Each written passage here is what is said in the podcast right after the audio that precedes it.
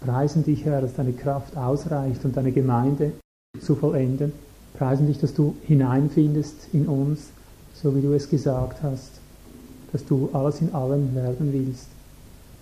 Übernimm uns nun, Herr, mit all dem, was schon gewirkt wurde und wirke weiter, dass dein Wort uns schöpferisch verändert. Öffne uns die Augen, dass wir sehen, auf was es dir heute ankommt, durch jeden einzelnen Beitrag, den du gibst, all die verschiedenen Glieder, baue uns auf, dass zusammen ein Ganzes wird.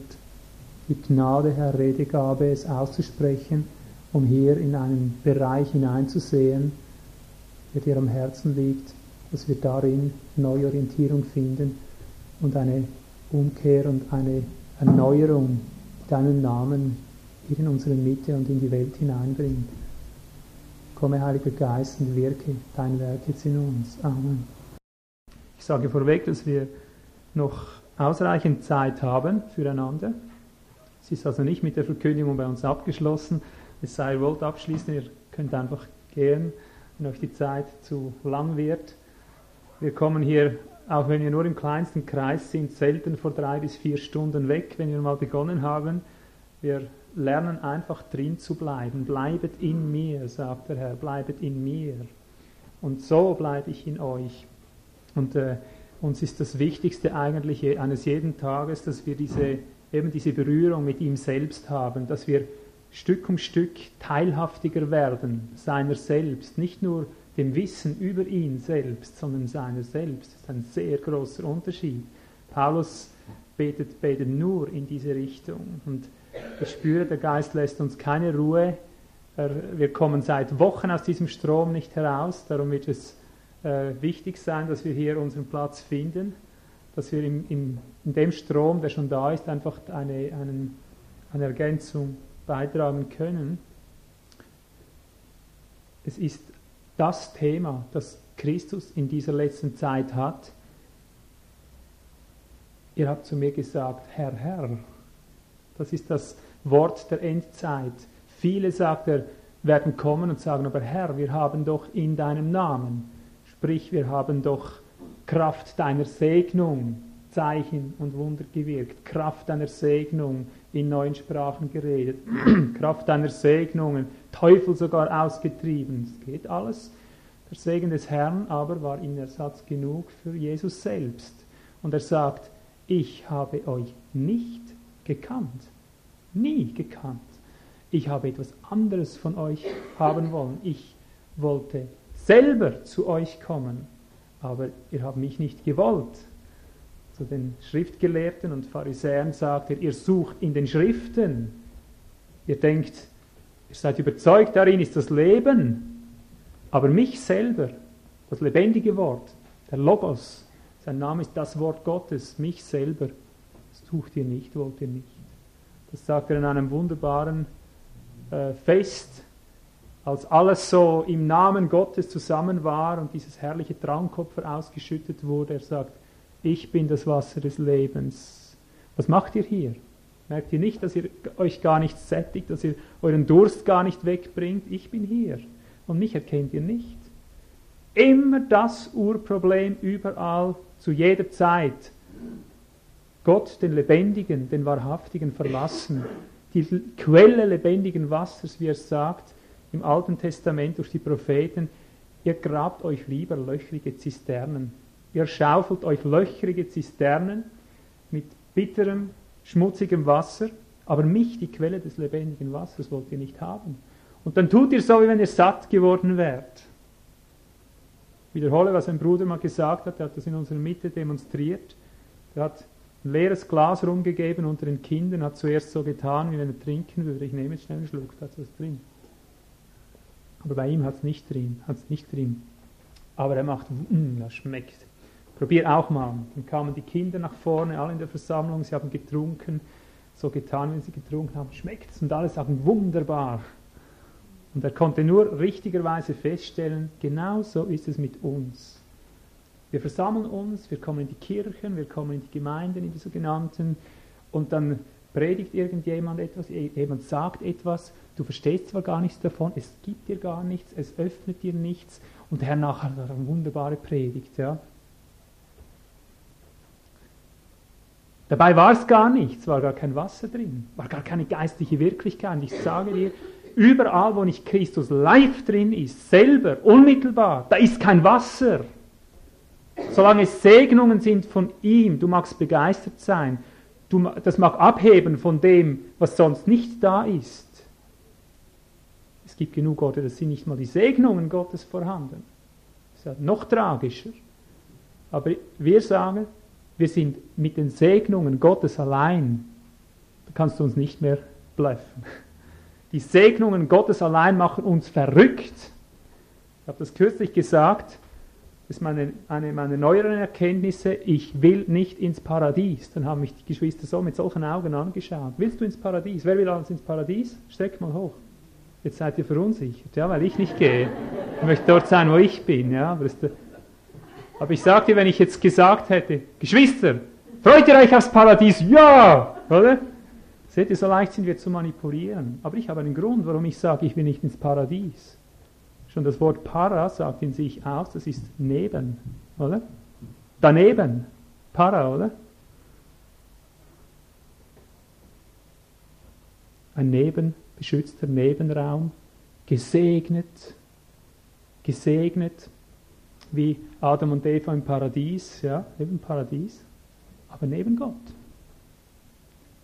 Wir sind dazu geschaffen, in ihn hineinzukommen. Er sagt, denn alle Dinge sind aus ihm heraus, zu ihm hin, im griechischen Eis, dieses Wort, in ihn hinein geschaffen. Alle Dinge sind in ihn hineingeschaffen, auf dass er personell alles in allen werde.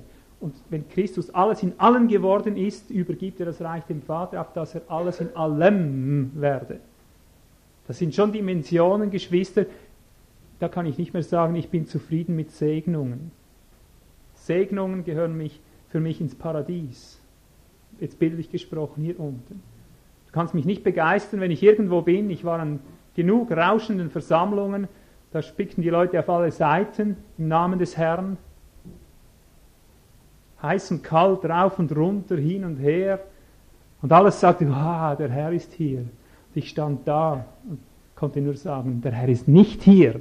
Verzeihung, aber ich kenne den Herrn. Das ist kein Wasser, das sind löchrige Zisternen, wenn ich sie mit dem Herrn vergleiche. Rede ich hier gegen die Segnungen Gottes? Nein, durchaus nicht. Aber wenn sie uns zum Ersatz werden, dann verfluche ich die Segnungen Gottes, weil sie zum Götzendienst gemacht wurden. Auch die Schlange, die Mose hatte, nicht?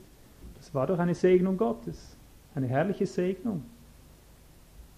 Die hat Gott gegeben als Abbild, als Schatten auf den Christus, der von sich sagen kann, schaut so auf, auf mich, auf das, was ich jetzt tue am Kreuz, wie Mose die, Wüste auf, äh, die Schlange in der Wüste aufgerichtet hat und das Volk im Angesicht der Schlange da geheilt wurde.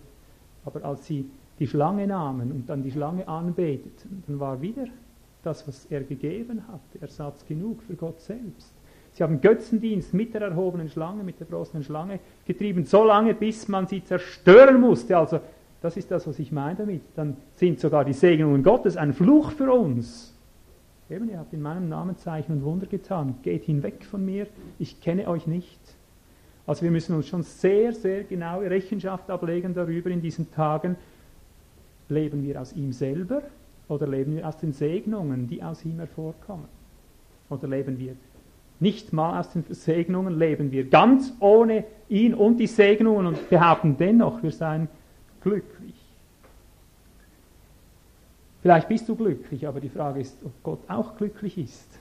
Und diese wollen wir hier beantwortet haben. Solange Gott nicht glücklich ist, kann ich dir sagen, wird dein Glück zerringen. Du magst lachen, aber er sagt, dein Lachen verkehre sich in Trauer deine Freude in Weinen. Es sei, du hast ihn, ihn live, ihn wirklich unmittelbar, oder es wird dir genommen in diesen Tagen. Ich komme nun auf einen Punkt, auf einen Ersatz Christus, auf einen Ersatz des Christus zu reden, über den du vielleicht erschrickst.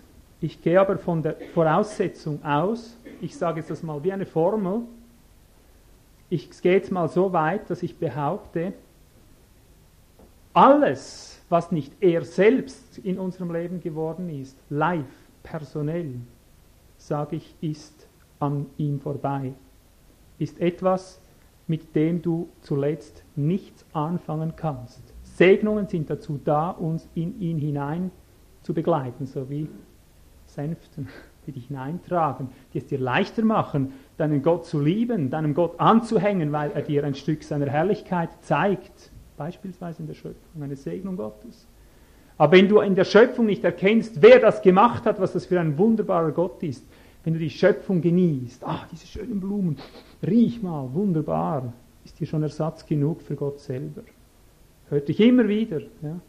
Ich kann auch im Wald Gott erleben, also ich habe da meinen Gottesdienst. Ich brauche nicht zur Versammlung zu kommen. Sage dir, das ist ein armseligen Gottesdienst. Die meisten, die da im Wald Gottesdienst feiern, die genießen die frische Luft und das schöne Grün der Bäume und die, die Farben der Blumen und die Tiere im Wald. Schau mal, dieses Eichhörnchen. Und dann sind sie ganz froh. Aber wenn es dann um die Wurst geht, wenn es dann darum geht, hast du ihn, sage ich dir, verbrennt die ganze Schöpfung. Und in dieser Weise gibt es Götzendienst über Götzendienst, weil wir Christen aus den Segnungen Gottes leben. Und ich sage nochmals, alles, was nicht er personell geworden ist, er selber, auch die Segnungen, wenn sie nicht zu ihm geführt haben, zu ihm selber, wird dir ein Fluch daraus zuletzt. Alles, was nicht personell ist in unserer Schrift, in der Heiligen Schrift, jedes Wort, das nicht personell ist, wird dir wieder weggenommen werden. Könnt ihr mit was schon anfangen? Aber jetzt gebe ich dir ein, ein Wort, ein Segen des Herrn, von dem ich dich heute frage, und darüber gilt es heute, uns Rechenschaft zu geben. Ist der Segen, der aus Christus uns geworden ist, ist er für dich schon personell oder ist er für dich noch Segen? 1. Korinther 1, Vers 30.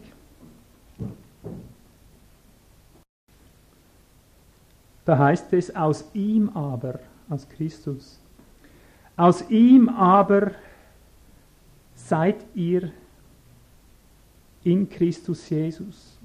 Oder anders, aus ihm aber kommt es, dass ihr in Christus Jesus seid, der uns geworden ist Weisheit von Gott und Gerechtigkeit und Heiligkeit und Erlösung damit wie geschrieben steht, wer sich rühmt, der rühme sich den Segen des Herrn. Damit wie geschrieben steht, wer sich rühmt, der rühme sich des Herrn. Merkst du hier?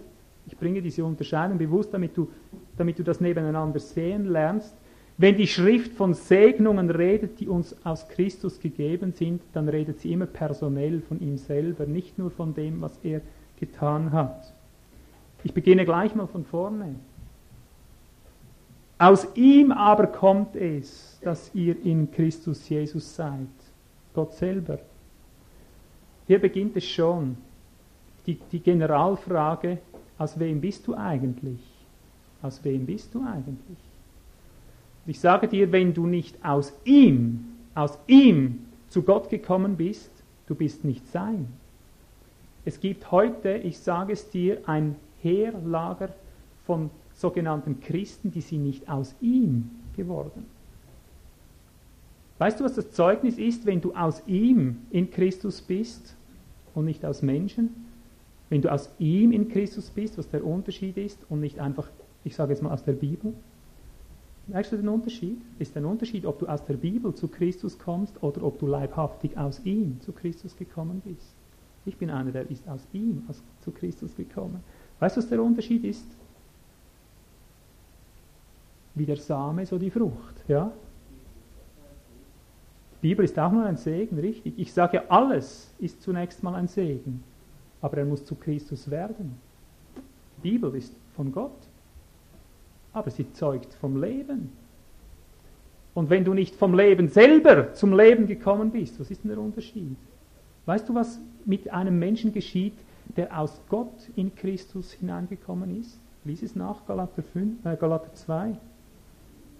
Dieses nach, was die Frucht dieses Samens ist. Jeder Same bringt nach seiner Art hervor. Entweder du bist aus Gott selber gezeugt in Christus, oder du wurdest durch Menschen gezeugt, ist ein Segen aus Gott, oder du wurdest aus der Schrift gezeugt, ist ein Segen von Gott, oder du wurdest durch dein, durch dein böses Gewissen gezeugt, das ist auch ein Segen von Gott, oder das Gewissen.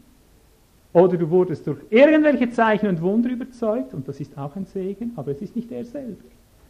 Es sei, du bist von ihm selber in Christus hineingeführt, sonst hast du einen Ersatzgott. Also, was ist die Frucht? Was ist der Baum? Was ist das Wesen eines Menschen, wenn er aus ihm, aus Gott in Christus gekommen ist? Da lesen wir, ist ab Vers 20, Galater 2, ich bin mit Christus gekreuzigt, ich lebe, aber nicht mehr lebe ich, sondern in mir lebt Christus. Was ich aber jetzt im Fleisch lebe, lebe ich im Glauben, und zwar in dem Glauben des Sohnes Gottes, so heißt es wörtlich im Griechischen, der mich liebt oder der mich liebende und sich selbst für mich gegeben hat.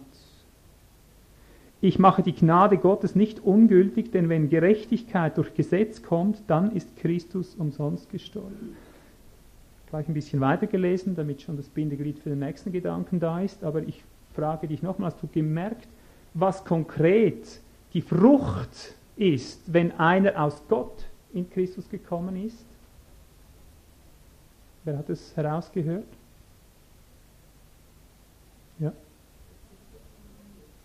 Hast du gehört?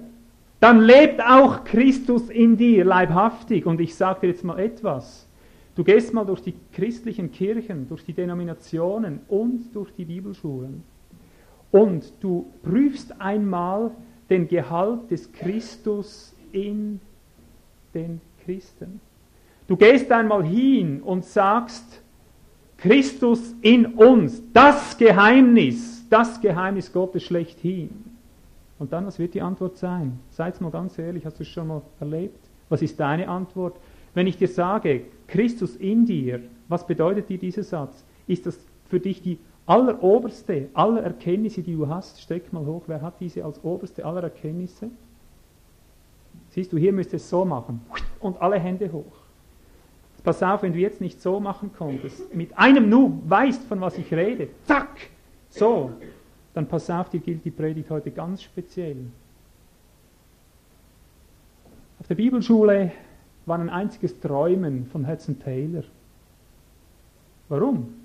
Der hat was erkannt, der redet da von Christus in sich, der hat da irgendeine Prozesse durchgemacht. Ich habe das Buch nie gelesen, aber ich weiß, was er hat. Ich musste Hudson Taylor nie lesen, weißt du? Aber das war ein eifriges Träumen, ach, wenn wir doch auch so einmal wären wie Hudson Taylor. Der hat da was geschmeckt.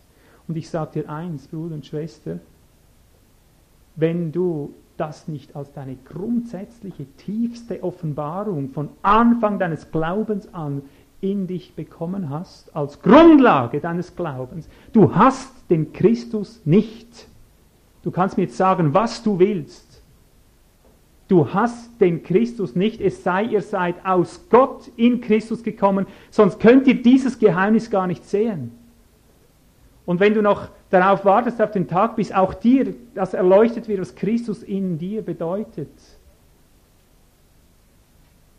wenn du darauf noch wartest, dann sage ich dir, lass dich heute, wenn möglich, zu Christus führen, wirklich. Lass dich aus ihm in ihn hineinführen, denn du hast Segen von Gott genommen. Du hast den Segen gegriffen. Du hast das, was Jesus für dich getan hat, genommen aber ihn selber nicht. Verstehst du? Du hast seine Vergebung beansprucht, aber ihn selber hast du draußen gelassen. Du hast den Namen, dass du lebst, du hast den Namen Christ angenommen, aber du bist tot. Warum bist du tot? Du sagst, ich eifere doch, schau mal meine Bibellesung, schau mal mein Beten, schau mal, was ich alles tue für den Herrn. Ich frage nicht, was du tust für den Herrn. Ich sage, was tut er durch dich? Was tut er in dir? Das ist der kleine große Unterschied. Und wenn das für dich nicht die Offenbarung ist, die in dir alles bestimmt, die dich von morgens bis abends erfüllt, wenn das nicht in dir pulsiert, was ich jetzt sage, zur Freudenlust hin, wenn es dich noch ängstigt, bedrängt, überfordert, wie mache ich jetzt das? Ja, dann sage ich dir, nimm es jetzt einfach zur Kenntnis, stürzt nicht ab. Werde jetzt nicht traurig und apathisch oder weiß ich nicht was. Lass dir sagen, es gibt einen Weg in Christus hinein, in den Wirklichen, nicht in seine Segnungen hinein. Es gibt einen Weg, der ist dir aus Gott bereitet und er wird dich da hineinführen und du kannst da hineingeführt werden.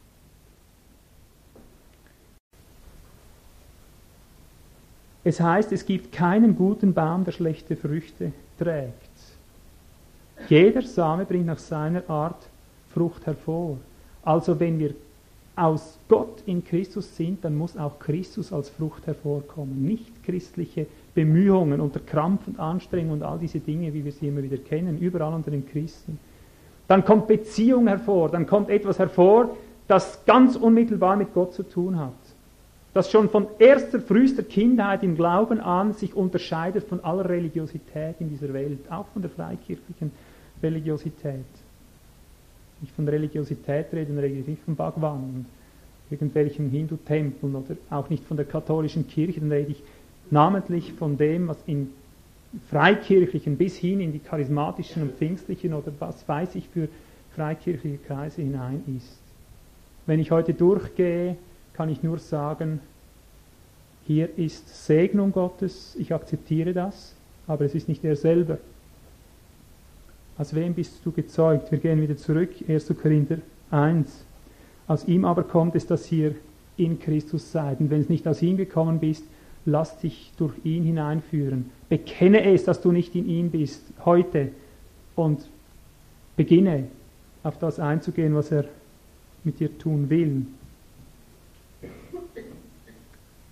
Also, aber es geht noch weiter. Aus ihm kommt es, dass ihr nicht nur in Christus Jesus seid. Es heißt nachher dieser Christus Jesus, er, wieder personell, er ist uns geworden Weisheit von Gott und Gerechtigkeit und Heiligung oder Heiligkeit und Erlösung. Damit wie geschrieben steht, wer sich rühmt, der rühme sich des Herrn. Und nun komme ich mit dem Punkt Gerechtigkeit ist heute meine Spezialnote, äh, wie soll ich sagen, meine Spezialaussage, auf die ich eingehen möchte. Man kann nicht über alles predigen. Ihr spürt jetzt schon, warum wir immer drei, vier Stunden haben. Du kannst die Dinge nicht ausloten, wir können sie nur stammeln, wir können sie nur zusammenstammeln, so gut es halt irgendwie geht. Aber jetzt kommt eine konkrete Frage, vielleicht hast du die Prüfung 1 jetzt für dich bestanden und denkst, doch, Christus in mir und so weiter. Das hängt aber auch sehr jetzt zusammen, was dieser Christus in dir mit dir machen darf. Es gibt Menschen, die haben Christus in sich und er darf immer nur bestimmte Dinge machen. Und für uns heute ist wichtig zu erkennen, wenn es heißt Christus in uns, aus ihm kommt es, dass Christus auch in uns ist, dass er auch das Werk tun kann, wozu er in uns hineingekommen ist. Wozu ist Christus in dich hineingekommen? Wenn ich das jetzt einfach so wie ein, ein Lichtschalter anzünden könnte, ich würde es machen vielleicht. Vielleicht auch nicht. Ja.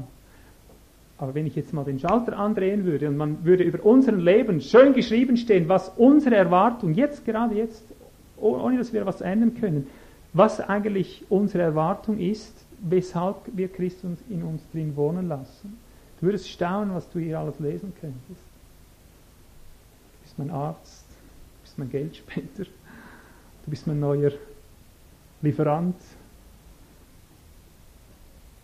Alles so, was, was man gerne haben will. Aus ihm kommt es, dass ihr in Christus Jesus seid, der uns geworden ist Weisheit von Gott.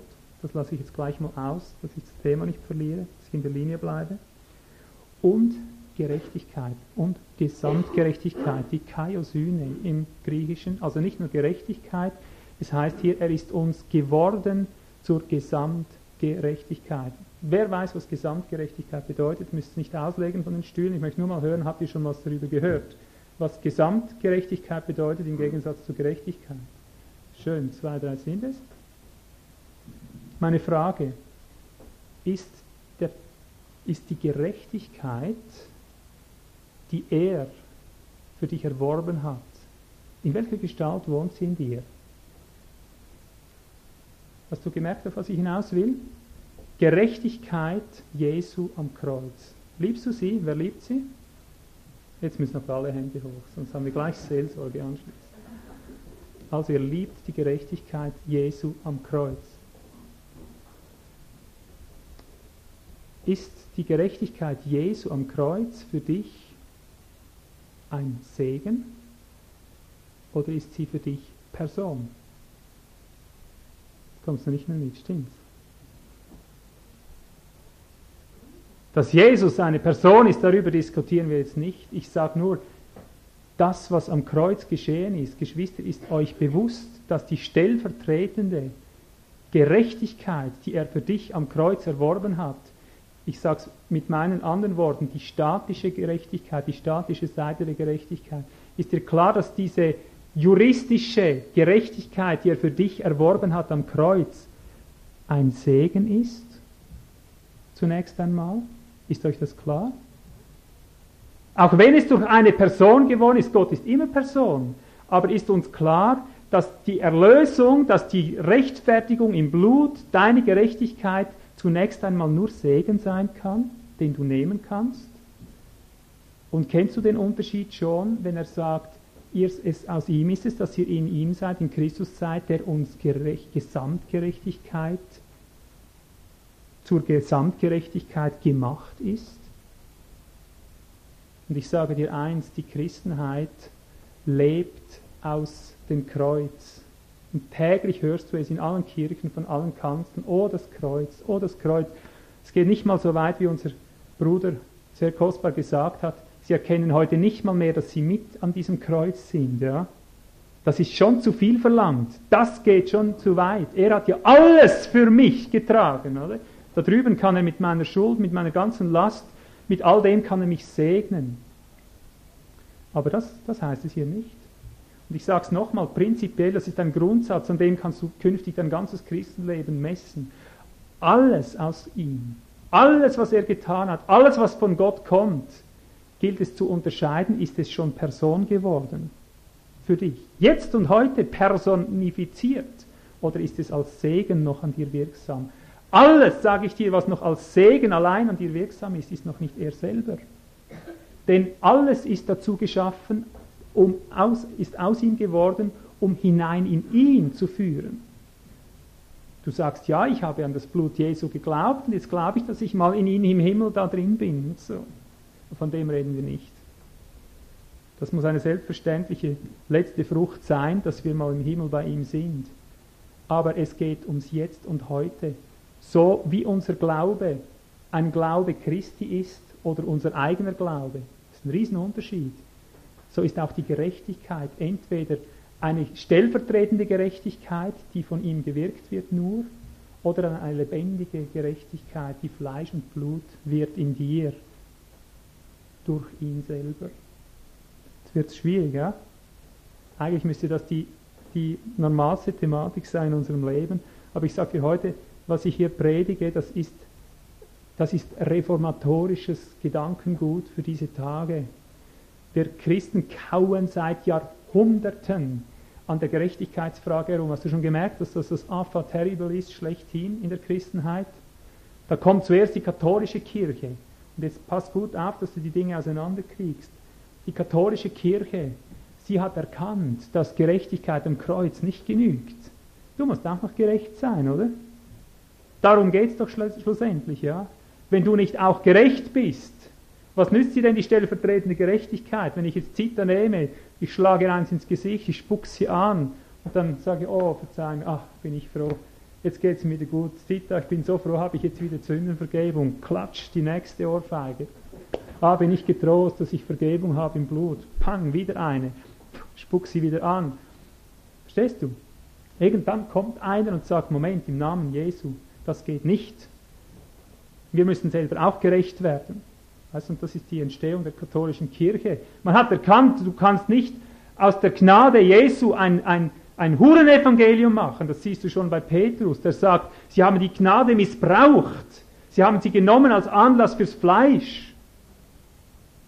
Das geht nicht. Jesus ist nicht gekommen, nur um uns recht zu fertigen und wir können wie die Schweine weiterleben. Er ist gekommen, dass wir auch gerecht werden, verstehen wir? Oh, wenn wir das nicht mehr verstehen.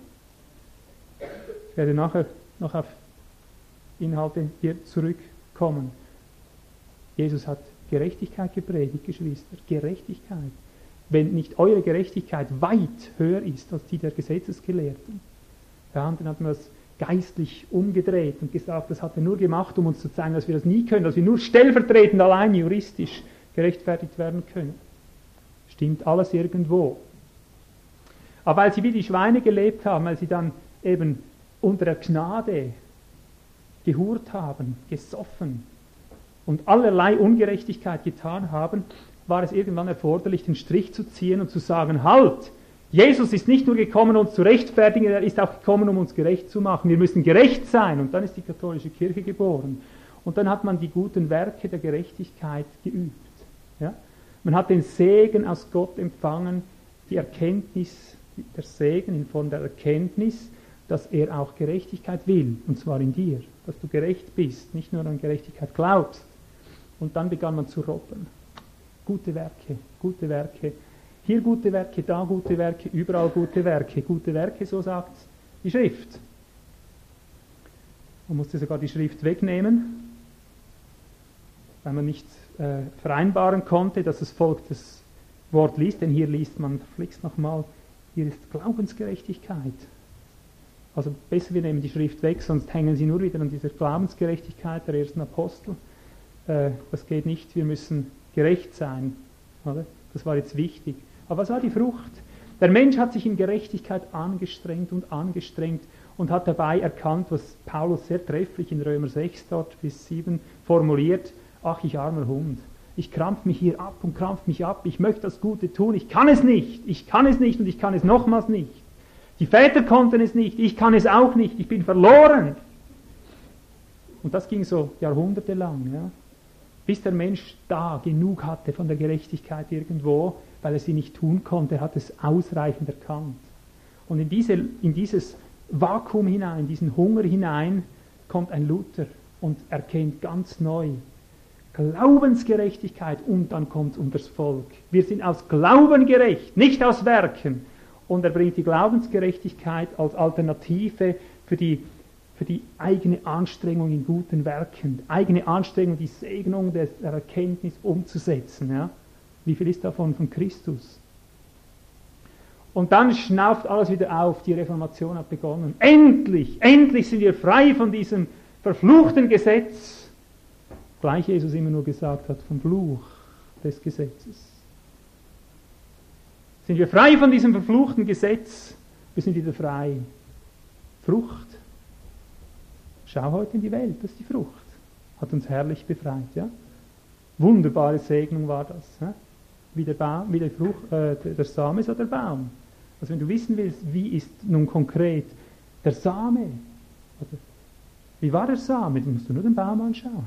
Ein, ein schlechter Baum kann keine gute Frucht bringen. Und ein guter Baum kann keine schlechte Frucht bringen. Also wäre es ein guter Baum, müsste hier herrlichste Frucht sein. Wenn das Geheimnis in der Gerechtigkeit, in der stellvertretenden statischen Gerechtigkeit allein läge. Aber siehst du, genau davon redet. Wir schwappen hin und her, hin und her wie die Wellen des Ozeans. Entweder sind wir verkrampft dabei, die Segnung Gottes in Erkenntnis umzusetzen in eigener Kraft, oder dann lassen wir alles eigene Wirken auf der Seite und klammern uns wieder an den Segnungen am Kreuz, die er allein dort oben für uns gemacht hat. Aber was fehlt? Welches Bindeglied fehlt, Geschwister? Voilà die personifizierte Gerechtigkeit in mir. Christus lebt in mir. Verstehst du? Und das ist die Frage, für was? Was ist die Frage der Gerechtigkeit in dir? Ist sie noch dein eigener Krampf? Deine eigene Bemühung, gesetzesgemäß das zu tun, was Gott von dir will? Oh, dieser Berg. Solltest du ihn je beklimmen, wenn es die ganze Menschheit nicht geschafft hat? Oder ist es die Gerechtigkeit, die alles schön beiseite lässt, sich zurücklehnt und sagt, hi, er allein, hat alles getan, ich brauche nichts mehr zu tun und du schläfst mit den anderen zusammen ein. Warum schläfst du ein? Hast ja auch nichts mehr zu tun, ja? Das andere ist nur noch so ein bisschen, ja, irgendwie muss man halt da unten auch noch zurechtkommen. Ich sage dir jetzt eins, es sei, du hast Christus als deine Gerechtigkeit, die aus Gott dir gegeben ist, er in dir. Es sei, er wird in dir, ich sage mal, wird in dir zur lebendigen Gerechtigkeit, jetzt und heute. Und du bist nicht sein. Ich sage dir, wenn heute ein Mensch kommt und mir sagt, du mit deiner Gerechtigkeit, das ist gesetzlich, sage ich, du bist kein Christ. Punkt. Wer ist hier drin, der so sagt? Ich sage dir es jetzt ins Gesicht. Ich habe keine Furcht vor dir. Ich sage dir ins Gesicht, du kannst kein Christ sein, denn wenn du die statische Gerechtigkeit am Kreuz liebst, wirklich liebst, dann liebst du auch die dynamische Gerechtigkeit des Christus in dir. Du kannst nicht auf der einen Seite Feind der Gerechtigkeit sein, währenddem du auf der anderen Seite Gerechtigkeit zu lieben vorgibst in deinem Glaubensbekenntnis. Das ist eine absolute Lüge. Und der Schrei des Paulus dort in Römer 6, 7, übergehen in Kapitel 8, dieser Schrei, ich elender Mensch, ich elender Mensch, ich kann die Gerechtigkeit nicht tun. Ich sagte, das ist nichts anderes als die Endstation des Katholizismus in Tat und Wahrheit, wie es, wie es der Martin Luther, der Reformator, erkannt hat. Aber die Alternative davon, dass du es nicht selber tun kannst, ist nun nicht die stellvertretende Gnade allein, das ist nur die Grundlage. Die Alternative, dass du es nicht selber kannst, ist, dass er es kann. Verstehen wir? Und dann ist es personifiziert. Dann ist es nicht mehr ein Segen von ihm, dann ist es er selbst. Das ist ein riesiger Unterschied. Und doch scheint er nur so klein. Vertraust du schon darauf? Siehst du, hier beginnt unsere Verlorenheit wieder. Oder? Hier merkst du, wie mache ich jetzt das? Wie mache ich jetzt das? Siehst du, am Ende der eigenen Kraft. Ich elender Mensch. Wer wird mich erlösen aus dem Leid dieses Todes? Ich will das Gute tun, ich kann es nicht. Was ist die Antwort des Paulus? Gnade. Gnade in Christus. Jetzt gibt es keine Ausgeschlossenheit, keine Verdammnis mehr für dich. Jetzt ist er gekommen, um die Gerechtigkeit zu erfüllen. Wie? Stellvertretend allein? Nein. Stellvertretend plus live, plus eben Gesamtgerechtigkeit. Und darum heißt es, er ist uns zur Dikaiosüne, zur gesamten Gerechtigkeit geworden. Die spielt sich auf allen Ebenen unseres Lebens ab. In der juristischen Ebene, und ich sage dir, ohne die kommen wir nie durch. Ich sage mit dem auch nicht, dass wir jetzt in den Werken so vollkommen sein müssen, dass wir die juristische Gerechtigkeit nicht mehr brauchen. Und wenn du heute, von heute an, alles an dynamischer Gerechtigkeit des Christus in dir umsetzt, sage ich, hier wird am Schluss immer noch so viel fehlen, dass du unbedingt auf eine rein statische, juristische Gerechtigkeit angewiesen bleiben wirst. Aber ich sage jetzt das, was ich erlebt habe und immer wieder erlebe. Wenn du glaubst, mit der statischen Gerechtigkeit allein durchzukommen, ich sage dir jetzt prophetisch, was geschehen wird. Es kommt die Zeit, da wird alles erschüttert. Es kommt die Zeit eines Gerichtes, einer Drangsal, es kommt die Zeit einer diabolischen, satanischen Invasion. Es kommt die Zeit, wenn du sie nicht hier live äh, zu Lebzeiten erlebst, sie kommt, sobald du weg bist von hier, wo du gar nichts mehr ändern kannst, aber es kommt die Zeit, da wirst du im Angesicht deines Lebens verklagt. Ich sage es mal mit einem Wort, du wirst verklagt werden. Du wirst die Hölle gegen dich haben, ob du Prediger warst oder nicht, spielt hier keine Rolle. Du wirst den Verkläger der Brüder kennenlernen, der dir dein Leben zeigt. Zack! In einem Moment oder vielleicht auch schrittweise.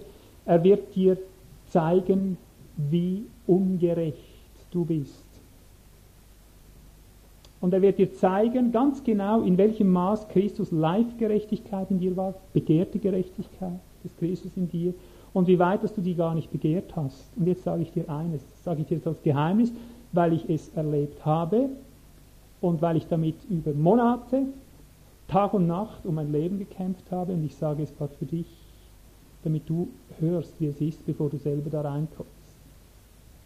Du wirst deine stellvertretende, deine juristische Gerechtigkeit im Angesicht dieser Verklagung von dir werfen wie eine heiße Kohle. Glaubst du mir das? Alles, was du jetzt festhalten kannst, er, er ist meine Gerechtigkeit, er ist meine Gerechtigkeit, es sei, du hast die live Gerechtigkeit des Christus in dir begehrt, wie man täglich das Wasser und die Speise begehrt. Es sei, du hast begehrt, in seine Gerechtigkeit umgewandelt zu werden, in sein Bild umgewandelt zu werden. Es sei, das war dein, dein täglich Atem. Sonst wirst du deine Gerechtigkeit, die du jetzt in deinem Glauben festhältst, wie eine heiße, wie heiße Kohlen von dir werfen. Du wirst sie nicht halten können. Ich habe das selber erlebt. Ich habe sie weggeworfen wie eine heiße Kohle und habe nur noch geschrien, nie und nimmer. Ich komme da nie durch. Aber ich habe sie im Hinblick auf meine Zukunft weggeworfen, nicht auf meine Vergangenheit. Das ist der kleine, wieder ein kleiner großer Unterschied. Denn, das kann ich dir garantieren, wenn ich mich durch irgendetwas auszeichne in meinem bisherigen Lauf, meines Glaubens, ich bin jetzt 20 Jahre gelaufen, ich habe Tag und Nacht nach der Gerechtigkeit Jesu gedürstet. Und zwar nach seiner Gerechtigkeit in mir. Ich war ein Schnellläufer des, in dieser Sache. Ich habe das erkannt und habe von Anfang meines Glaubens an einen, eine Sehnsucht nach den Ordnungen Gottes gehabt. Nicht um sie selber umzusetzen, sondern weil ich ihn begehrt habe, weil ich wusste, das geht in ihm, das ist, das ist meine Speise, den Willen Gottes zu tun, Gebote Gottes zu halten und so weiter. Ich wurde viel verdammt deswegen, viel als gesetzlich verschimpft. Aber ich bin nachgejagt und trotzdem, ich sagte, ich habe die stellvertretende Gerechtigkeit von mir geworfen wie eine heiße Kohle. Ich konnte sie nicht mehr antasten für eine Weile. Weißt du warum? Weil ich nur gesehen habe, nie und nimmer deine Heiligkeit. Wenn du mal in dieser Beklagung stehst und mal alles aus einem etwas himmlischeren Licht siehst, und erkennst, wie weit höher die Gerechtigkeit Gottes noch ist, als du sie je gelebt, gelebt und geliebt und begehrt hast. Du, du hast keinen Deut, keinen Deutschchance, deine Glaubensgerechtigkeit zu, äh, zu behalten. Du kommst dir vor wie der größte Heuchler, weil du es bist. Du weißt, es war gar nicht Glaube Christi in dir. Du weißt, es war nur eine, ein Vorwand, ein Ruhekissen. Du weißt, wie unecht dein Glaube war in einem Nu, weil auch der Glaube der Glaube Christi ist und nicht dein Glaube an Christus, sondern sein Glaube in dir. Oder du hast keinen Glauben. Und hast du das nicht geliebt? Seine Gerechtigkeit in dir, hast du der nicht nachgedürstet? Du gehst in eigener Gerechtigkeit und kommst dann in diese Untersuchung, in, diese, in dieses Feuer dann fließt du wie vor einem Steppenbrand, das garantiere ich dir. Nicht nur wie man eine heiße Kohle wegwirft, dann fließt du wie vor einem Steppenbrand, ja, wenn du die Gerechtigkeit, nicht mal die stellvertretende, richtig geliebt hast. Also lasst euch das gesagt sein. Alles, was nicht er selber live geworden ist, ist Ersatz für ihn, wird uns zum Fluch werden, wird uns überführen, dass es nicht er war. Wie bin ich da rausgekommen? Nur auf einem Weg. Ich habe geschrien vor Gott. Ich habe mich gesehnt. Ich habe gesagt, ich werde nie wieder eine Predigt halten. Das ist zu heilig. Wer wagt es, deinen Namen in den Mund zu nehmen? Wer wagt es, in deinem Namen zu wirken? Wer wagt es, irgendetwas im Namen Gottes zu tun? Wer wagt es, sich überhaupt dir zu nahen? Natürlich als erstes musste ich wieder festhalten, es ist deine Gerechtigkeit in mir. Damit begann es wieder die Stellvertretende. Ich musste sie nehmen lernen, aber ich habe sie mit Handschuhen genommen, mit einem Gerät, das ich vorher nicht so besaß wie in dieser Stunde. Ich konnte erst da auf die stellvertretende Gerechtigkeit wieder zurückgreifen, in ausreichendem Maß, als ich erkannte, tiefer, ein Stück tiefer erkannte, auch die hochheiligsten Dinge und gerade um der hochheiligsten Dinge willen, mit denen wir hier spielen, hier unten auf der Erde, ja, wie Kinder, Gerade um dieser Dinge willen ist es nötig, dass ich jetzt noch mehr auf die Gerechtigkeit des Christus in mir zähle, nicht auf das, was ich hier fabrizieren könnte. Verstehen wir das? Eine Vertiefung 20 Jahre später, wo du jahrelang die Gerechtigkeit aus Glauben und die stellvertretende Gerechtigkeit am Kreuz und die dynamische live schon gepredigt hast, kommst du plötzlich in eine Situation, da musst du noch tiefer in seine Gerechtigkeit eingreifen, dich noch mehr stark machen im Herrn und in der Macht seines Vermögens, um dich zur Ruhe zu bringen. Er live wird die Gerechtigkeit bringen, die in diesen Tagen Not tut. Er live und sonst gar nichts und niemand. Das ist ein ganz gewaltiger Unterschied. Und ich frage dich, Für was ist er? Was ist er dir? Ist es erst die Segnung am Kreuz, die statische Gerechtigkeit, die dich beglückt? Oder hast du diese Hoffnung auf die Herrlichkeit, die Hoffnung auf den lebendigen Christus in dir? Ist die schon da deponiert? Ist da dein Herz? In ihm selber live, jetzt und heute, dass du auch, wenn du unter die Prüfung kommst, mit bester Gewissheit sagen kannst, ach Herr, ich habe es dir immer gesagt. Täglich habe ich dir gesagt, du allein genügst, du allein bist meine Rechtfertigung, statisch und dynamisch. Das ist mein tägliches Ausschütten vor dem Herrn. Ich sage ihm, du weißt, ich mache heute alles kaputt. Bist du einverstanden damit? Ich mache dir alles kaputt. Jeden Menschen verdrehe ich dir. Ich werde jede Gemeinde zerstören. Ich werde alles falsch machen, was man falsch machen kann. Es sei, ich darf mich jetzt wieder in dir vergreifen und ich danke dir, hast du gesagt, dass du mir zur Gesamtgerechtigkeit gegeben bist. Vater, ich berge mich in dir. Ich ziehe jetzt diesen Helm des Heils an, äh, diesen Panzer der Gerechtigkeit, Verzeihung. Ich ziehe jetzt diesen Panzer, diesen Brustpanzer der Gesamtgerechtigkeit an und sage dir, Herr, mein Vertrauen ist darauf, dass du in mir deine Gerechtigkeit auslebst. In der ganzen Weise, wie du sie hast. Und gibst du mir sie nicht, ich erwarte sie, dann bin ich verloren. Siehst du, und erst wenn du diese praktische Gerechtigkeit erwartest, jetzt und heute, und eine Sehnsucht hast, praktisch umgewandelt zu werden in Gerechtigkeit, erst an diesem Punkt wirst du einmal auch mit der stellvertretenden juristischen Gerechtigkeit zu kommen, äh, zurechtkommen, wenn du, wenn du im wirklichen Feuer Gottes drin stehst. Aber wenn du nicht mal gesehnt hast nach Gerechtigkeit, nach praktischer Gerechtigkeit, wo willst du da erscheinen? Wo willst du da erscheinen? Siehst du, und hier gibt es für mich eine ganz wichtige Botschaft, jetzt und heute an uns. Ich sage nochmal, kein schlechter Baum kann gute Frucht bringen und kein guter Baum kann schlechte Frucht bringen. Weil wir Christen so weit gekommen sind, wir haben erkannt, dass wir die Gerechtigkeit nicht tun können, weil wir nicht in seine Gerechtigkeit hineingefunden haben, die die Alternative ist zu unserer Unfähigkeit. Und weil wir so weit gekommen sind, dass wir eben die nicht gefunden haben, haben wir uns dahin verleiten lassen, dass wir sagen, Gott will das gar nicht. Er legt gar kein Gewicht auf Gerechtigkeit. Vergiss es. Es geht ihm nur um stellvertretende Gerechtigkeit. Und jetzt sage ich dir etwas, Bruder und Schwester, nimm mich jetzt ernst. Gerade diese Auffassung, diese Erwartung hat es so weit gebracht, dass diese Welt, inklusive uns selber, in diesen Abgrund des Abfalls, in diesen Abgrund des Gerichtes hineinkommt, in die sie jetzt hineinkommt in diesen Tagen. Die Ungerechtigkeit hat nur und einzig so überhand nehmen können, weil wir nicht in ihn hineingefunden haben und mit seiner Gerechtigkeit in uns gerechnet haben. Darum geht es die ganze Welt zur Hölle. Glaubst du mir das? Es ist nur dieser Grund, weil wir ihn nicht haben, weil wir an seiner Gerechtigkeit am Kreuz uns genügen ließen und nicht ihn selber als Gerechtigkeit genommen haben. Darum diese Gerichte über dieser Welt. Aber der Baum bringt die Frucht des Baumes, des Samens. Ich sage dir, was hat denn unser Same, wir immer Christus der Same, was hat er denn eigentlich gemacht?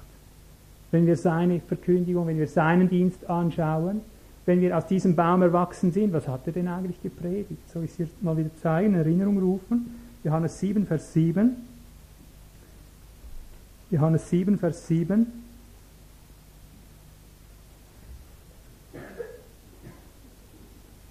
Zeige dich der Welt, haben sie gesagt, Jünger. Denn auch seine Brüder glaubten nicht an ihn. Siehst du? So beginnt es. Und dann sagt Jesus, da spricht Jesus zu ihnen, meine Zeit ist noch nicht da, eure Zeit aber ist stets bereit. Und dann etwas ganz Wichtiges, da siehst du, was er gewirkt hat. Die Welt kann euch nicht hassen, mich aber hasst sie, weil ich von ihr zeuge, dass ihre Werke böse sind. Aha, was hat Jesus gewirkt? Was ist der Same? Auf was war er aus?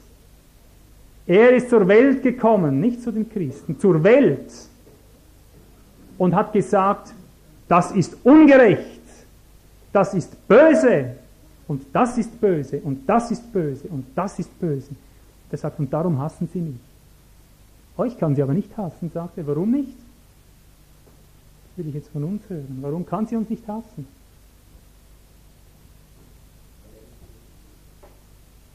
Ja? Und woran erkennen wir das, dass er nicht in uns ist? Weil wir nicht gerecht sind und was? Weil wir die Gerechtigkeit nicht predigen, verstehen wir. Weil wir die Gerechtigkeit nicht predigen, daran kannst du erkennen, dass Christus nicht in dir wirkt. Wenn er in dir ist, dann sagt er der Welt, das ist böse. Und er sagt es auch der christlichen Welt, weißt du. Und das ist der Grund, warum ich immer ein böser Prediger bin und überall gehasst werde seit all diesen Jahren. Und ich habe diesen meinen Dienst. Immer wieder das Böse anzukreiden, nicht in verklagender Weise, das ist auch nicht er in uns, ja, in helfender, in Ausweg zeigender Weise. Weil ich das eine Zeit lang angezweifelt habe, das war mit ein Grund. Man hat mir immer verdammende Vorwurf, den verdammenden Vorwurf gebracht, du bist zu hart, und ich habe das angefangen zu hinterfragen. Und das ist mit ein großer Grund, warum ich so in einen Zusammenbruch hineingeführt wurde. Das, das war nur eine Konstellation, das ist nicht das Ganze. Es gibt sehr viele Aspekte dieser, dieser Prüfung, die ich hinter mir habe oder noch drin bin. Aber ich sage, das war einer der wesentlicheren Aspekte, dass ich meine Strenge für Christus in Christus zu sehr hinterfragt habe. Es gibt natürlich Dinge, da muss ich auch lernen. Aber die Verkläger haben darauf aufgebaut, verstehst du? Weil das ist des Feindes Heft in der Hand, dass wir die Gerechtigkeit nicht mehr predigen. Und zwar die praktische, die absolut reale, Tag für Tag in der Tat und Praxis Gerechtigkeit. Darum kann er die Welt in die ganze Verderbnis hineinführen. Weil wir nicht mehr gerecht sind, obwohl wir es behaupten, wir seien es durch die stellvertretende Gnade. Und darum sage ich dir, wenn wir der Welt und auch der christlichen Welt nicht zeigen, wo ihre Werke böse sind, sprich von Gott fern, abgelöst von Gott, sei wir werden wieder diese Dinge verkündigen und dazu stehen und sie eben als Zeugen bekennen, sonst haben wir uns bewiesen, dass er nicht in uns lebt. Was hat Jesus gesagt? Er hat den Krüppel am Teich Bethesda geheilt und hat gesagt, sündige hinfort nicht mehr. Wem sagt er das? Ein Alttestament, weil ich sagte jetzt in der neutestamentlichen Antwort, was heute gesagt würde. Sündige nicht mehr, das geht doch gar nicht, wir sind allzumal Sünder. Aber danke hast du uns dein Blut gegeben, lieber Heiland. Verstehst du? Und er kommt und sagt einem Alttestamentler, nun geh hin und sündige nicht mehr. Was, was geschieht sonst? Damit dir nichts Schlimmeres widerfahre. Nichts Schlimmeres heißt, dass du nicht mehr als 38 Jahre hier als Krüppel liegen musst. Aufgrund der Ungerechtigkeit in Tat und Praxis, ich sag dir, der Mann hat nicht mehr gesündigt. Und ich sage dir nochmal was, nicht aus sich selbst. Denn auch er war unter dem Urteil, dass er nicht aufhören konnte zu sündigen. Ich kann dir, obwohl es nicht in der Bibel steht, genau sagen, was mit dem Mann geschehen ist. In der ersten Sekunde hat er sich gefreut. Ach, ich bin geheilt. Und in der zweiten Sekunde, aber wie kann ich meine Heilung behalten? Und obgleich es nicht dasteht, der Mann, der hat auf der Stelle nach Christus gesucht, wie er zum Ziel kommt, wie bei mir. War einmal falsch Springen, einmal nie wieder. Mal, nein, war schon im neuen Leben, tut mir leid, aber ich sage das Beispiel. Zuerst rausspringen und dann, ah, herrlich, du bist in der Luft, der Fallschirm ist offen, du freust dich eine Sekunde, mein Erstabsprung, und die zweite Sekunde ist erfüllt mit Angst und Schrecken, wo ist das Ziel, wie komme ich da runter? Hm? Dann hängst du hier in der Luft und fortan wirst du nur noch eines wissen, da unten sind überall Gehege und Häuser und Zeug, wie komme ich darüber? Dann kommt die ganze Schulung wieder in Erinnerung, wie du ausgebildet wurdest einen Tag vorher. Und dann ziehst du an allen Leinen und willst zum Ziel hin. Und so ging es dem Mann. Zuerst die herrliche Freiheit, geheilt. Aber dann muss er wissen, wie, wie mache ich es jetzt nicht schlimmer? Wie komme ich zu der Gerechtigkeit? Ich sagte, der ist Jesus angehangen, das garantiere ich dir. Der hat wissen wollen, wie kann ich jetzt diese Heilung sichern, dass es mit mir nicht Ärger wird. Und dann konnte ihm Jesus getrost sagen, wenn ich dir sage, sündige nicht mehr, dann bin ich es, der in dir nicht mehr sündigt. Das ist das Werk Gottes, dass sie in mich hineinglauben. Vertrau auf mich, dann war es klar. Zu der Ehebrecherin dasselbe, sündige nicht mehr. Das war die Botschaft Jesus, sündige nicht mehr, schon im Alten Testament auf dass sie nicht mehr sündigen. Nicht auf dass sie eine stellvertretende Gerechtigkeit über ihre Sünde hinpflastern und weiter sündigen. Verstehen wir? Sündige nicht mehr. Nicht glaube künftig an stellvertretende Gerechtigkeit oder sowas. Die Summe alles dessen, was Jesus gelehrt hat, kannst du auch in Matthäus 23 dann nachlesen. Er sagt, alles, was euch die Pharisäer, die Schriftgelehrten lehren, das tut, haltet es, tut es. Nur tut nicht nach ihren Werken. Und dann kommen all die Flüche über ihre Untaten, die sie begangen haben. Ich möchte jetzt eigentlich schon Richtung Schluss kommen und ein kurzes, kurzes, prägnantes Tiefenstudium aus dem Apostel Johannes nehmen, der uns ja auch so gerne als Beispiel genommen wird, wenn man hart predigt und dann zeigt man auf, er redet von Liebe, weiß, das ist keine Liebe, wenn du mir ständig meine Sünden vorhältst, oder? Meine Ungerechtigkeit mir vorhältst, das ist keine Liebe. Und nimmt so gern Johannes, um das auch noch abzustreiten und zu bekämpfen. Wir gehen ganz kurz hindurch durch den Johannesbrief und ich zeige, wo seine Schwerpunkte liegen. Du kannst mir sagen, lebst du darin oder nicht. Und ich hoffe, dass unsere Verlorenheit uns heute zu Ende geht. Ah, den Vers haben wir geliebt früher. Wenn wir sagen, Kapitel 1, Vers 10, 1. Johannesbrief, wenn wir sagen, dass wir nicht gesündigt haben, machen wir ihn zum Lügner und sein Wort ist nicht in uns. Oder oben, wenn wir sagen, dass wir keine Sünde haben, betrügen wir uns selbst und die Wahrheit ist nicht in uns. Haben wir immer wieder gedacht, ah, hier steht's. Also, man sündigt eben einfach, weil man eben Sünder ist. Aber dass nach äh, Vers 10 gleich der Vers äh, Kapitel 2, 1 kommt, haben wir zu wenig beachtet. Er sagt nämlich dort, meine Kinder, ich schreibe euch das, damit ihr nicht sündigt. Verstehst du? Er schreibt es nicht, damit wir sündigen, er schreibt es, damit wir nicht sündigen. Und wenn jemand sündigt, sagt er, dann haben wir einen Beiseitenehmer, einer, der, der uns aus dem Lauf herausreißt mit anderen Worten, uns züchtigt mit anderen Worten, äh, uns vor dem Vater wieder in den rechten Stand versetzt, auf dass wir nicht sündigen. So ist es zu verstehen. Ne? Also er redet schon von der ersten, vom ersten Kapitel an eine klare Sprache von Tatgerechtigkeit, ich schreibe euch das, dass ihr nicht sündigt. Und jetzt erkennt, was ich jetzt sage, ist ein Prüfstein. Hieran kannst du erkennen, ob du ein wirklicher Christ bist oder nicht, ob Christus in dir ist oder ob er nicht in dir ist. Es sei, du kennst das und du strebst es an. Es wohnt in dir, es muss nicht vollkommen sein in dir, aber es wohnt in dir, es arbeitet in dir, es bestimmt dein ganzes Sein oder du bist kein Christ. Das müssen wir einfach einmal zur Kenntnis nehmen. Das sage ich um der verlorenen Welt willen. Kapitel 2, Vers 3. Und hieran erkennen wir, dass wir ihn erkannt haben. Das ist also ein Erkennungsmerkmal, wenn wir seine Gebote halten. Punkt. Es geht. Warum geht es? Weil er in uns die Gebote hält. Kapitel 2, Vers 6.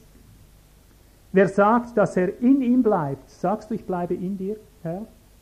Was muss er auch noch sagen oder machen? Wer sagt, dass er in ihm bleibt, ist schuldig, selbst auch so zu wandeln, wie er gewandelt ist liest du im Deutschen. Weißt du, wie es von der Zeitform vom Griechischen her ist? Da ist ein Aorist drin. Ich lese dir, wie es wirklich heißt. Wer sagt, dass er in ihm bleibt, ist schuldig, selbst auch zu wandelt, wie er wandelt. Hörst du den Unterschied? Wer sagt, dass er in ihm, in Christus bleibt, der ist schuldig, selbst auch so zu wandeln oder selbst auch so zu wandeln, ja, wie er wandelt. Jetzt und heute, verstehst du? Sonst liest du, wie er gewandelt ist, und dann siehst du den ganzen Wandel Jesu, von dem es heißt, die Bücher der Welt können es nicht erfassen, was er alles gewandelt und gemacht hat. Seine Werke, oder? Nicht seine Worte, seine Werke. Also wo willst du da beginnen? Aber hier sagt er, wenn du sagst, ich bleibe in ihm, dann sollst du auch in ihm wandeln. Geist wandelt und ihr werdet die Lüste des Fleisches nicht vollbringen wandelt in seinem Geist, durch seinen Geist, tretet durch seinen Geist umher. Voilà, Praxis, nicht nur Theorie, nicht nur Glaube in statischer Form, sondern sein Glaube dynamisch, seine Gerechtigkeit. Jetzt eine kurze Aufzählung, Kapitel 2, 29. Wenn ihr wisst, dass er gerecht ist, so erkennt, dass auch jeder, der die Gerechtigkeit tut, aus ihm geboren ist. Tust du Gerechtigkeit? Ah, siehst du, hier wird schon konkreter. Tun, sagt er plötzlich, der liebe Apostel. Nicht wer an die Gerechtigkeit glaubt, an die Stellvertretende, wer sie tut. Und dann kommen wir mal wieder mit dem Ausspruch, wir können doch das gar nicht. Du hast recht, du kannst es nicht. Aber einer kann es und in ihm bist du gerettet. Erst wenn du ihn hast, der es kann, bist du gerettet. Vorher nicht, weil er ist deine Rettung personell, nicht vertraglich allein. Drei, die ganzen drei Verse, äh, Kapitel 3, 3 bis 6. Jeder, der diese Hoffnung hat, also die Hoffnung, dass er immer einmal gleich, ganz gleich sein wird, redet er da an. Wir werden ihm gleich sein. Und jeder, der diese Erwartung, heißt es wörtlicher, jeder, der diese Erwartung auf ihn hat oder in ihn hat, reinigt sich selbst, wie er rein ist. Jeder, der die Sünde tut, tut auch die Gesetzlosigkeit. Und die Sünde ist die Gesetzlosigkeit. Und ihr wisst, dass er geoffenbart worden ist, damit er die Sünden wegnehme. Und Sünde ist nicht in ihm. Jeder, der in ihm bleibt, sündigt nicht. Jeder, der sündigt, hat ihn nicht gesehen, noch ihn erkannt. Siehst du, jetzt kannst du das vielleicht besser einordnen. Solange du in Christus lebst und er in dir lebt, wirst du nicht sündigen. Nur wenn du aus ihm heraus bist, wie wir es heute gehört haben, dann beginnen die Probleme. Und an dem kannst du erkennen, ob du in ihm bist oder nicht, durch seinen Geist, den er dir gegeben hat. So sagt er es. Ob du in seinem Geist, im Geist Jesu bist oder ob du in deinem eigenen Geist bist, der zornig wird, der ausflippt, der, der dürstet und gelüstet und alles Mögliche, daran erkennst du, ob du in ihm bist, weil er seinen Geist gegeben hat. Und so oft du nicht in ihm äh, sündigst, merkst du, ich bin außerhalb von ihm. Also dann greif nicht nach seiner stellvertretenden Segnung, greif nach ihm selber aufgrund seiner stellvertretenden Segnung. Denn die Statische Gerechtigkeit im Kreuz ist die Voraussetzung, nicht die Alternative für deine praktische Gerechtigkeit, seine Gerechtigkeit in dir. Noch die Verse 7 bis 10. Hieran sind offenbar die Kinder Gottes und äh, die Kinder des Teufels. Das wird ganz hart, ja? hieran. Jeder, der nicht Gerechtigkeit tut, ist nicht aus Gott. Und wer nicht seinen Bruder liebt, bleiben heute mal nur bei der Gerechtigkeit stehen, nur bei diesem einen Wort. Siehst du? Oben Vers 9, jeder, der aus Gott geboren ist, tut nicht Sünde, denn sein Same bleibt in ihm. Der Same ist gut, also kann der Baum nicht schlecht sein. Und er kann nicht sündigen, weil er aus Gott gezeugt ist, oder das Gezeugte aus Gott bewahrt ihn davor. Es sei es nicht in ihm leibhaftig, personell, sonst muss er natürlich sündigen. Das ist ganz klar. Du wirst in deinem Fleisch nie, nie in sich vollkommen werden. Du bist in ihm vollkommen, solange du in ihm leibhaftig bist und er deine Fülle leibhaftig ist, wirst du nicht sündigen. Sobald du aus ihm bist, sündigst du wieder. Viele versuchen nun ihr eigen Fleisch zu heiligen, gerecht zu machen, damit sie gar nicht mehr in Sünde kommen. Das kannst du nur, wenn du in ihm bist. So, Kapitel 4, 2.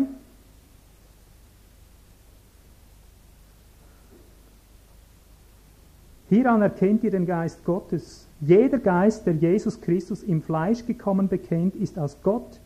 Und jeder Geist, der nicht Jesus bekennt, ist nicht aus Gott. Und dies ist der Geist des Anstatt Christus, von dem ihr gehört habt, dass er komme und jetzt schon ist, in, ist er in der Welt.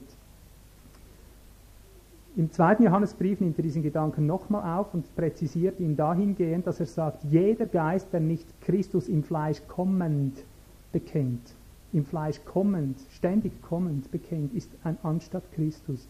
Und der kommt in diese Welt. Mit anderen Worten, jeder, der, be der bekennt, Jesus ist, war mal im Fleisch gekommen, aber nun ist das alles im Geist, ist ein Anstatt Christus. Das seht ihr aus dem Deutschen schwer, aber ihr habt, die meisten haben eine Fußnote in 2. Johannes 7. Es sei, wir haben ein Evangelium, das Christus live ins Fleisch bringt, in dein Fleisch, sonst sind wir nicht aus ihm, wir gehören einem Anstatt Christusorganismus an. Und mit dieser äh, Aussage ist der letzte Schrifttext, den ich erwähne, Kapitel 5, 12. Damit schließe ich die Prüfung einmal ab, man könnte noch viel mehr darüber sagen. Kapitel 5, Vers 12 sagt er irgendwo fast zusammenfassend, wer den Sohn hat, nicht die Segnung des Sohnes, wer den Sohn live hat, der hat Leben. Wer den Sohn Gottes nicht hat, hat das Leben nicht. Siehst du, und hier machst du einen dicken Strich durch deine alte Vorstellung, die dir immer nur gesagt hat, wer den Sohn hat, der hat mal das Leben irgendwo im Himmel da oben, ewiges Leben, im Sinne einer einer äh, statischen Zusage, einer künftigen Erwartung. Er sagt, wenn du den Sohn hast, nicht die Segnung des Sohnes, sondern den Sohn selbst, dann geht auch das Leben des Sohnes aus dir aus. Dann bist du gezeugt von Leben. Und wenn du dich bewegst, dann geht Leben von dir aus. Wenn du sprichst, dann geht Wasser des Lebens von dir aus. Wenn du wirkst, dann gehen Ströme von dir aus. Das Leben Jesu, die Qualität des Lebens Jesu in kleiner Form und immer größerer Form. Du hast Leben und wenn du kein Leben hast, bist du nicht Sein. Paulus sagt am Ende seines Dienstes, ich bin rein von aller Blut. Warum? Weil er allen schön die stellvertretende Gerechtigkeit allein gepredigt hat. Sagt er, wenn er das gemacht hätte, dann hätte er aller Blut auf sich heute. Paulus war ein Mann, der den Kampf gekämpft hat, den guten Kampf des Glaubens. Er hat der Welt die Ungerechtigkeit aus den Händen geschlagen. Er hat die Gemeinen gezüchtigt, überall wo Ungerechtigkeit war. Er hat die Hure rausgeworfen, er hat sie dem Teufel übergegeben. Er hat sie gestraft, überall wo Christus nicht ins Fleisch hineinkommen wollte. Er hat pauschal gesagt, dahin geht mein ganzes Ringen, dass Christus Gestalt gewinnt in euch. Und überall, wo er nicht ins Fleisch hineinkommen durfte, live, leibhaftig, da hat er gerichtet und gestraft und getadelt. Strafen ermahne zur Zeit und zur Unzeit, sagt er zu Timotheus. Und weil er so gehandelt hat, wurde er getötet, er wurde gehasst. Aber er hat gesagt, ich habe den Lauf gelaufen, ich habe Gerechtigkeit gewirkt, all diese Dinge. Ich bin rein von allem Blut. Die Frage ist einfach, werden wir das auch sagen können, wenn wir da unten weggehen? Als Schluss wir werden in eine Zeit kommen, Geschwister, jetzt, in der es entscheidend ist, Gerechtigkeit zu wirken von neuem. Wir werden aufhören müssen, allein die statische Gerechtigkeit zu predigen. Es sei, wir beginnen in diesen Tagen die dynamische Gerechtigkeit A auszuleben, selber zu tun, B zu lehren, wie es der Herr gesagt hat. Sonst werden wir von den Ungerechtigkeiten der Welt, der christlichen Welt und der anderen Welt durchsetzt. Wir werden davon babylonisch infiziert. Wir werden davon vor Gott abgeschnitten. Es sei, wir tun sie und lehren sie. Es sei, wir nehmen den Kampf wieder neu auf und hören auf, der Menschheit einfach den freien Lauf in die Hölle zu gewähren und sagen der Welt wieder, was sie Unrechtes tut und auch der christlichen Welt. Sonst bringen wir dieses Blut auf uns, Geschwister. Wir müssen uns nicht hinrennen und selber was fabrizieren. Ich habe genug von Christus in uns geredet, aber das soll das Schlusswort sein. Hierin ist unsere Aufgabe. Wenn wir nicht in der großen Versuchung mit einverleibt, mit eingebunden werden wollen in diesen Höllenorganismus, dann liegt es primär an der Frage, ob wir die Gerechtigkeit tun und predigen.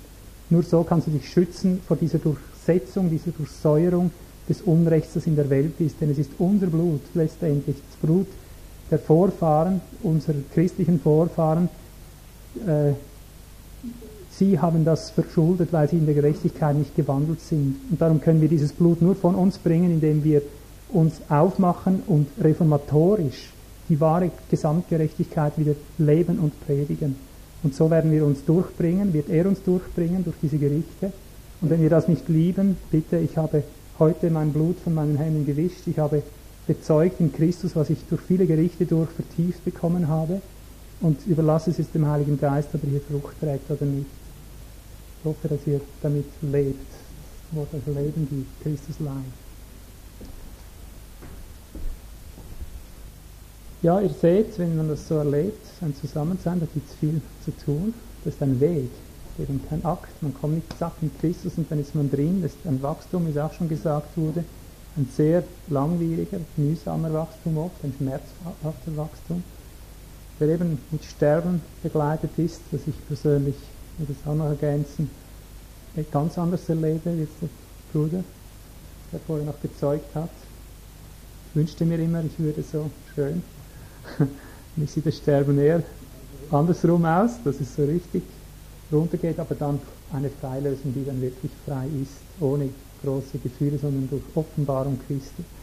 Aber wie auch immer, wisst ihr, hier sind wir unterwegs die sterben, die kommen immer mehr, immer tiefer, bis wir geläutert sind. Die Summe aller Dinge heißt, es wird so lange gerüttelt, bis Christus übrig bleibt. Und was nicht in Christus ist, wird abgerüttelt, früher oder später. Dann tun wir gut, uns zu orientieren, was ist wirklich in Christus und was ist nicht in Christus. Vielleicht noch ganz zum Schluss, Einfach, dass das auch nicht falsch verstanden wird, die Praxis, die Umsetzung dieser Gerechtigkeit. Nur damit klar ist, es wurde also von unserer Seite her nicht gelehrt, dass wir jetzt hingehen und alles, was jetzt nicht genau konform mit meiner Erkenntnis ist, dann überall gleich anprangere. Also ich sagte praktisch, ich kann, ich kann Stunden unter Gottlosen sein, zum Beispiel ohne irgendein Wort der Ermahnung, ohne irgendwas anzuprangern. Äh, ich kann, ich kann äh, unter Christen sein, in christlichen Kreisen, da sehe ich tausend Fehler, ich sage nichts, ich habe fröhliche Gemeinschaft mit ihnen. Das, das ist der wichtige Unterschied. Wir lehren hier nicht jetzt fromm neutestamentliches Gesetz, so ist Christus und so und so. Christus ist kein Gesetz, Christus ist das Gesetz des Geistes des Lebens spricht, sein Leben pulsiert in uns und dann gibt es Momente, in denen du, wie es Anni schon gesagt hat, in denen du nicht mehr schweigen kannst und nicht mehr darfst. Ich lasse gewisse Dinge stehen und wenn der Geist emporkommt und das hervorbringt, dann rede ich. Es ist ähnlich wie bei den Aposteln, die gingen Tag aus, Tag ein im Tempel ein und aus und da saß der Mann schon immer, ja, den sie da geheilt haben. Aber eines Tages sahen sie ihm in die Augen und sagten, sieh uns an. Und das war der Tag, an dem Christus durch sie heilte. Das ist auch so ein wichtiger kleiner Akzent. Überall wird geheilt. Jesus heilt heute alle und so. Alles in Christus ist live, ist unmittelbar, unberechenbar. Ein Gesetz, das du nirgends mit Papier und Tinte schreiben kannst. Keine Abmachung, keine Konformität. Manchmal sagst du etwas, manchmal sagst du nichts, je nachdem, wie auch er war. Und so hat auch er gelebt, so können wir es sehen. Also denkt nicht jetzt hinzugehen und überall gleich alles anprangern zu müssen. Achtet darauf, wo der Geist etwas anprangert. Gemerkt, wir haben heute äh, die Dinge, die unmittelbar den Fluss des Geistes gestört haben, haben wir jetzt ständig angeprangert, aber das ist auch nicht so. Wir schauen unter der Woche manchmal während Wochen zu, wie sich ein, ein Missgebilde irgendwo in einem Menschen befindet und warten darauf, bis es herauskommt. Und dann kommt der Moment, wo man merkt, jetzt ist, jetzt ist dringend an der Zeit zu reden. Das ist Christus in uns. Also nicht einfach Konformität, jetzt alles anprangern, das ist Babylon, das ist Babylon, hier nicht recht, da nicht recht, drin leben. Das ist Punkt Nummer eins, in der Gerechtigkeit leben. Und da, wo der Geist, da, wo der Geist wirkt, zurechtbringen. Und das andere wäre Gesetzlichkeit.